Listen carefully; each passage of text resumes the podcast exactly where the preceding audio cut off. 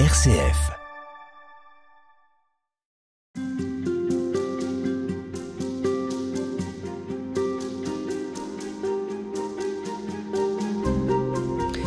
Père Jean-Marc Beau, toute cette semaine, on est avec vous sur la question de l'espérance. Bonjour. Bonjour. Vous êtes prêtre euh, du diocèse de Versailles et vous évoquez dans votre ouvrage ce texte de Charles Péguy qui évoque l'espérance entre ces deux grandes sœurs.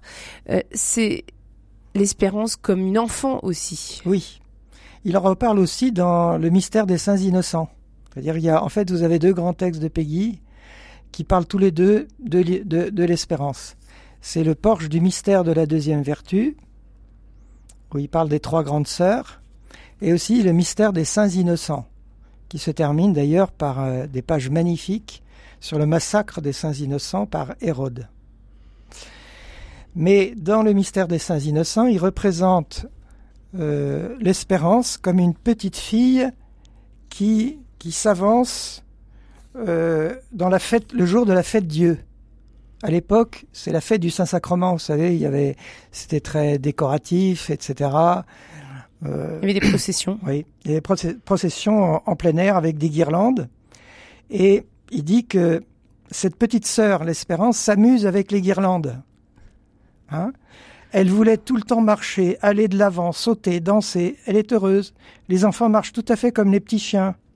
Ah, ça, ça, ça, fait penser il faut, il faut développer derrière. Pourquoi oui.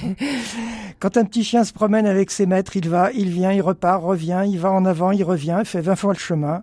Pareillement, les enfants, ils ne s'intéressent pas d'aller quelque part, ils ne vont nulle part. Ce qui les intéresse, c'est de faire le chemin. Ils boivent le chemin. La seule enfant espérance est la seule qui ne ménage jamais rien.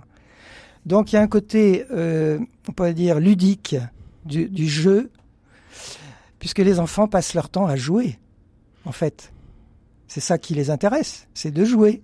Oui, mais alors comment faire quand on est un adulte et qu'on vous écoute en se disant je cherche à vivre d'espérance? Eh bien oui, je pense qu'il y a une sorte de miracle de, de l'esprit d'enfance, de retrouver l'esprit d'enfance, hein, qui, qui est un défi de la vie spirituelle. Ce que dit Jésus, si vous ne redevenez pas comme des petits-enfants, vous n'entrerez pas dans le royaume des cieux. C'est peut-être là que se fait la différence avec euh, l'espoir. La différence entre espoir et espérance, c'est que peut-être l'esprit d'enfance euh, habite l'espérance et, et, et, pas l'espoir. Oui, c'est vrai, parce que l'espoir, c'est une sorte de limite, euh, mais on a besoin de s'appuyer sur des espoirs limités humains, c'est normal, c'est habituel. Mais l'espérance contre toute espérance, c'est celle qui demeurerait même si on n'avait plus aucun espoir humain, c'est-à-dire plus aucun appui. Parce qu'il y a une sorte de, de miracle, que j'appelle ça le miracle de l'espérance, qui fait retrouver la fraîcheur de l'enfance de manière surnaturelle. Donc c'est pas naturel, c'est vrai. Mais c'est pour ça qu'on parle de signes, d'après vous? Oui, bien sûr, si on veut. Si signes on... d'espérance? Oui, tout à fait.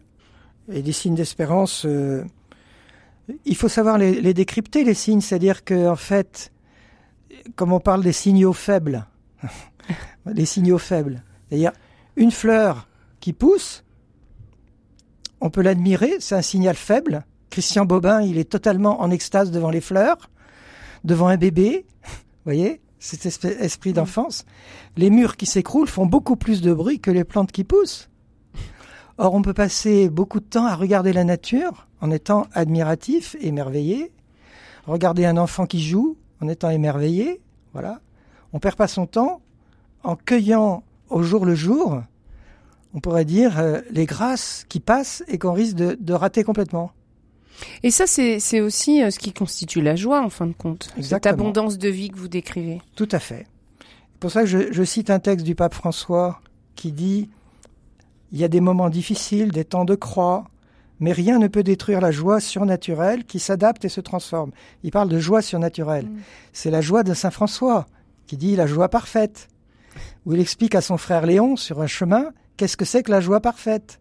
Et, et en fait, il, a, il, accumule les épreuves de plus en plus dures. Il dit si tu, si tu arrives à endurer ça avec une bonne humeur, avec la patience, là, frère Léon, est la joie parfaite. C'est-à-dire qu'on on s'aperçoit que, dit le pape François, c'est une assurance intérieure, une sérénité remplie d'espérance, qui donne une satisfaction spirituelle incompréhensible, selon les critères du monde.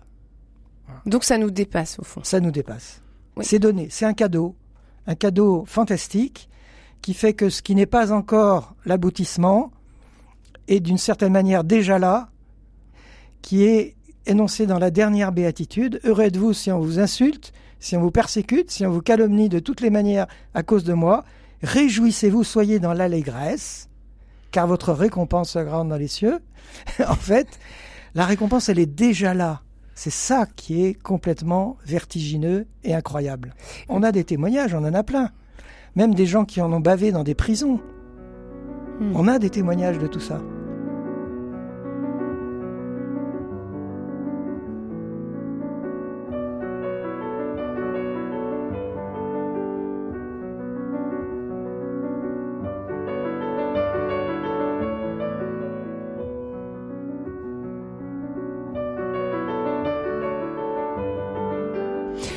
La place des sacrements dans cette euh, joie et dans cette découverte de l'espérance, on a évoqué le sacrement de réconciliation, le sacrement de l'Eucharistie aussi. Oui, je pense que l'Eucharistie, si on en fait un bon usage, en particulier la communion, c'est un remède anti-drogue. Expliquez-nous. Parce que, parce que aujourd'hui, vous voyez, pourquoi les gens consomment de la drogue? C'est un produit qui s'injecte ou qui se consomme facilement et qui vous donne très facilement des effets spéciaux euphorisants euh, qui, qui, démultiplient certaines capacités d'imagination, de, tout ce que vous voulez. Et très vite, ça se transforme en enfer. Donc c'est un piège fantastique que vous pouvez appeler sacrement du démon. Où est-ce que vous voulez en venir avec Je veux euh, dire que là, quand vous allez communier, vous avez un produit qui n'a aucun goût, mais auquel vous communiez dans la foi. On dit le corps du Christ, Amen, j'y crois. Et donc je communie à quelque chose, un produit physique insignifiant, qui est porteur d'une plénitude incroyable, Dieu pour une bouchée de pain, et ça m'oblige à un travail sur moi-même, de, de m'ajuster au programme du Christ, aimez-vous les uns les autres comme je vous ai aimé.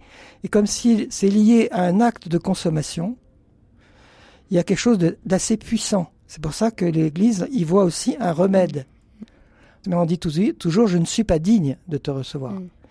Mais j'en ai besoin, comme on dit dans Notre Père, donne-nous aujourd'hui notre pain substantiel, pas simplement notre pain de ce jour, notre pain substantiel, essentiel, vous voyez? Mais euh, on sait que la foi, ça ne prémunit pas de, de perdre l'espérance. C'est pour ça qu'il faut communier correctement, c'est-à-dire si on veut que ça porte du fruit l'espérance ne déçoit pas, puisque l'amour de Dieu a été répandu dans votre cœur par la communion. Hein. Oui, vous voyez, parce que c'est Saint Paul que vous appréciez beaucoup et que vous citez dans votre ouvrage. Par l'Esprit Saint qui vous a été donné. Et donc, si on est prêt à recevoir l'Esprit Saint, comme c'est dit dans les épiclèses des prières eucharistiques 2, 3, 4, on, annonce que l'Esprit Saint sera donné au moment de la communion. voyez? Hmm. Voilà. Alors qu'est-ce que vous faites des temps de désespoir, de découragement, d'incrédulité même? Ben, Là, c'est Bernanos qui disait ça, que l'espérance est une vertu héroïque. Je pense que la véritable espérance dans toute sa plénitude, elle est vécue par celui qui a traversé le désespoir concrètement pour lui. Et je cite dans mon livre plusieurs exemples à des saints, entre autres le curé d'Ars, qui exprime sa tentation du désespoir parce qu'il a demandé que lui soit révélée sa misère. Et le Seigneur lui a révélé carrément, il a failli en mourir de désespoir. C'était bien la peine. Mais il a vécu plus que tout autre, à cause de ce combat, la victoire de l'espérance contre le désespoir. C'est pour ça qu'on dit dans cette expérience d'Abraham, espérant contre toute espérance, c'est-à-dire contre toute raison d'espérer, c'est la plénitude de l'espérance qui a traversé déjà la mort, l'horreur, le péché, et qui en est ressorti vainqueur. Hmm. Donc là, vous ne craignez plus rien. Alors ça, quand vous dites ça à des personnes qui sont euh, en train de vivre les pires drames de, bah l'existence aujourd'hui, euh, et je peux pas leur dire carrément directement, mais on a des témoignages là aussi. On a des témoignages que ça existe. Donc il y a des gens qui vont être capables de, recueillir au fond de, au fond de l'abîme, de recueillir cette euh, grâce très précieuse de ne pas sombrer complètement dans le désespoir, mais de s'en sortir. Mm. voyez Et il n'y a rien de plus merveilleux, comme on voit des, des gens qui ont vécu des grosses épreuves et qui, en, et qui en sont sortis, de se dire maintenant je peux goûter de la vie, mais à chaque instant, chaque seconde. Chaque seconde prend un poids d'éternité. C'est-à-dire que le temps se dilate dans l'instant présent en, en saveur, en goût d'éternité. Jean-Marc Beau, est-ce que votre propre espérance a été éprouvée? Oui, oui, oui, bien sûr. J'ai, j'ai, j'ai pas été de, ceux de ceux qui ont eu les plus grandes épreuves, mais je pense que spirituellement, oui, j'ai été éprouvé. Entre autres, une épreuve que les, les chrétiens souvent ne font pas, c'est celle de Thérèse d'Avila, qui dans le chapitre 32 de son autobiographie parle de l'expérience mystique qu'elle a eue, de la place qu'elle méritait en enfer si elle n'avait pas la grâce de Dieu. Elle a dit à partir de là, je n'ai plus eu peur de rien. Or moi, je crois que je suis le seul prêtre en France à avoir écrit un livre sur l'enfer. Ça m'a valu d'ailleurs un courrier assez phénoménal. Je me suis fait traiter de tous les noms parce que je crois que l'enfer existe.